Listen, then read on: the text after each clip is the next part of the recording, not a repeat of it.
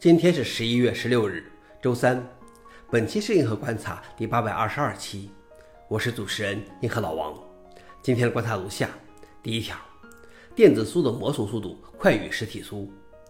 一百年前的实体书如果保存良好，可以正常阅读；但十年前的电子书，今天去阅读极有可能会遇到各种问题。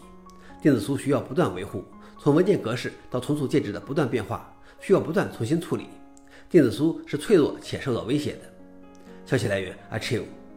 老王点评：这是一个违反直觉的事情，但是确实如此。所以，我们应该用一种明文的开放格式来承载这些电子书。第二条是：十六台晶圆级芯片计算机集群组成千万核超算。制造世界上最大的芯片晶圆级引擎二 WSE2 的公司 Cerebras 今天公布了其仙女座超级计算机。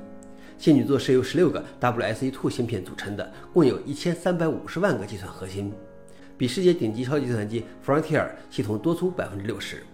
AI 算力与 Frontier 相当，全套系统功耗五百千瓦，这比同级别的超级计算机的功率要低得多。消息来源：VentureBeat。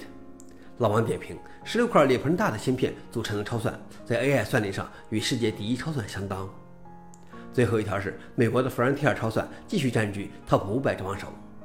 第六十版 Top 五百显示，Frontier 系统仍然是名单上唯一拥有 exaflop 级别算力的超级计算机。Frontier 的 HPL 分数和之前一样，一点一点零二 exaflops，但是却是第二名的三倍。之前连续两年占据榜首的日本富岳超级计算机仍旧保持第二名。中国排名前十的两台超算仍旧是神威太湖之光和天河二 A。消息来源：Top 五百。老王点评：很多超算是不参加排名的。想了解视频的详情，请访问随附链接。好了，以上就是今天的硬核观察，谢谢大家，我们明天见。